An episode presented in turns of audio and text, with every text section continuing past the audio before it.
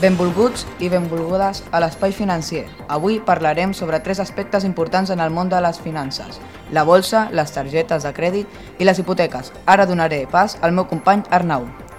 Hola, sóc l'Arnau Valero. Avui parlaré sobre un tema que, aquest segle XXI, s'ha tornat un objecte essencial per a la nostra societat consumista, la targeta bancària. Ah, sí, la meva mare té una d'aquestes targetes, però realment mai he entès el que són i com funcionen.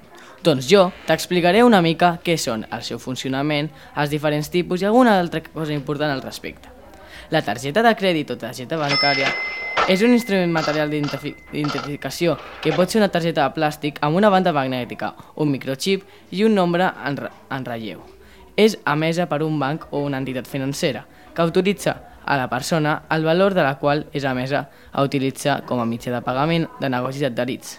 El sistema mitjans la seva assignatura i l'exhibició de la targeta. És una modalitat de finançament, per tant, l'usuari ha d'assumir l'obligació de retornar l'import disposat i de pagar els interessos, comissions bancàries i despeses. En el món de les targetes bancàries hi tenim bastants tipus. Jo explicaré els tipus principals. Targeta de dèbit. Aquesta targeta serveix per utilitzar els fons d'un compte corrent o d'estalvi. En principi, aquesta targeta tenen com a límit el propi però, eh, del compte associat, però és molt comú fixar un límit diari en caixers o compres per motius de seguretat. Targeta de crèdit. Aquest, aquesta targeta permet disposar d'un compte de crèdit en l'entitat que l'emet. Amb la targeta de crèdit, el titular pot fer pagaments i obtenir diners sense necessitat de tenir fons al seu compte bancari en aquest moment, sempre i fins a un límit pactat amb l'entitat. Targeta revolving.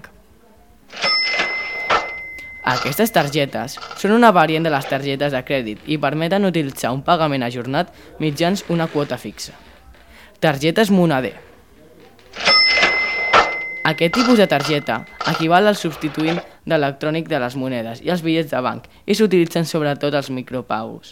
Una targeta de monader et permet fer amb elles pagaments i obtenir diners fins a una quantitat que el titular ha llibrat prèviament a l'entitat emissora. I per últim, targeta comercial. Aquesta targeta està enmesa per establiments comercials i no pot eh, ser per entitats bancàries i serveix per efectuar compres en l'establiment de l'emissor i fins un límit pactat prèviament.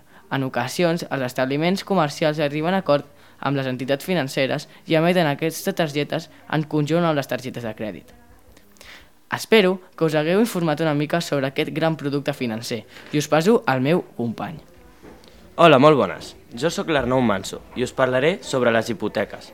Per a qui no ho sàpiga, les hipoteques són un dret que grava béns immobles per garantir el compliment d'una obligació o el pagament d'un deute. Ara parlaré una mica sobre el tipus d'hipoteques i eh, a les quals són tres tipus. La hipoteca fixa, si l'interès no varia durant la vida del préstec. L'hipoteca variable, si l'interès varia per, un, per algun moment. Hipoteca mixta, quan el tipus d'interès es manté fix durant un període inicial superior a un any i després es, és variable. I us preguntareu, com funciona una hipoteca? Doncs un préstec hipotecari consisteix a rebre una determinada quantitat de diners capdals per part d'una entitat bancària a canvi del compromís de retornar aquesta quantitat, més els interessos corresponents, sobre la base del tipus d'interès a través del pagament periòdic de quotes que solen ser mensuals. Com a garantia del pagament s'ofereix a més el propi immoble que s'adquireix. Aquesta és la definició de préstec hipotecari que ofereix el Banc d'Espanya i conté els tres elements claus per entendre com funciona una hipoteca. El capital, que és la quantitat de diners que sol·licitem al nostre banc a l'hora d'adquirir o reformar un habitatge. L'interès, que és el benefici econòmic que obté el banc per concedir al client accés al finançament sol·licitat. I el període d'harmonització, que és el temps que anem a trigar a retornar el capital que ens han prestat més els interessos. Doncs ara us deixo amb el meu company Joan, que parlarà sobre la bossa I a més, tindrem una visita especial. Ja ho veureu. Jo sóc en Joan Bruaia i us vaig a parlar sobre la, bors la Bolsa de Valors. La Borsa de Valors és una organització privada que brinda les facilitats necessàries perquè els seus membres introdueixin ordres i realitzin negociacions de compra i venda de valors, com ara accions de societats o companyies anònimes, bons públics i privats, certificats, títols de participació i una àmplia varietat d'instruments d'inversió. Com funciona la borsa? La borsa de valors funciona com, una, un, com un gran mercat on es compren i venen accions. Quan una empresa llança noves accions o les ven per primera vegada, es fa una oferta pública. Aquesta es coneix com a mercat primari. Després, les accions es negocien entre particulars i això és conegut com a mercat secundari. El preu de la compra i venda de les accions es fixa d'acord amb les lleis de lliure mercat, oferta i demanda. Els que es compren accions fixen el preu al qual estan disposats a comprar-les comprar i aquí les venen fan el mateix. D'aquesta manera es van efectuant les operacions. Les principals característiques de la borsa de valors són la rendibilitat, que és un procés en el qual l'inversor intenta recuperar els seus diners amb un valor afegit. La seguretat. La borsa és un mercat de renda variable, com és a dir, els valors van canviant de valor tant a l'alça com a la baixa, i tot això comporta un risc.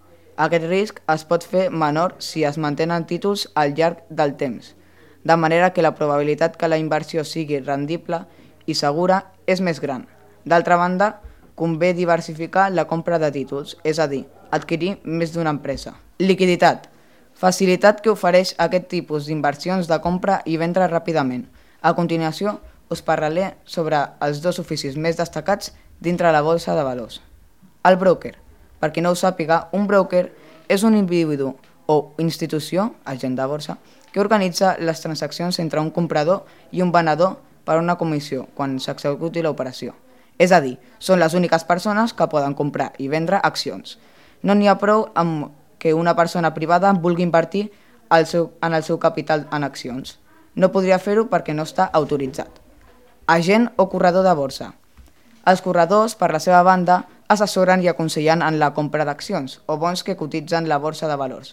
Es pot dir que són intermediaris entre empreses que posen les seves accions a la venda, és a dir, venedors i compradors que estan buscant prendre guanys sobre les seves contribucions i sempre busquen un acostament entre les parts, venedor i comprador, que es tra tradueixen en una bona negociació.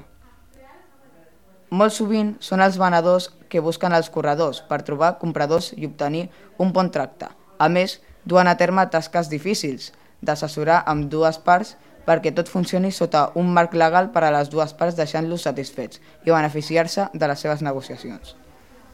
Conclusió. En conclusió, i perquè sigui el més clar possible, es diu que un agent de borsa és una persona que té un ampli coneixement dels negocis i les finances, que utilitza els assessors de les distribucions i el broker és que actua amb un intermediari entre l'empresa a través de les accions i el mercat obtenint ordres. És a dir, una complementa a l'altra i si aconseguim una bona oferta no cal perdre de vista tampoc.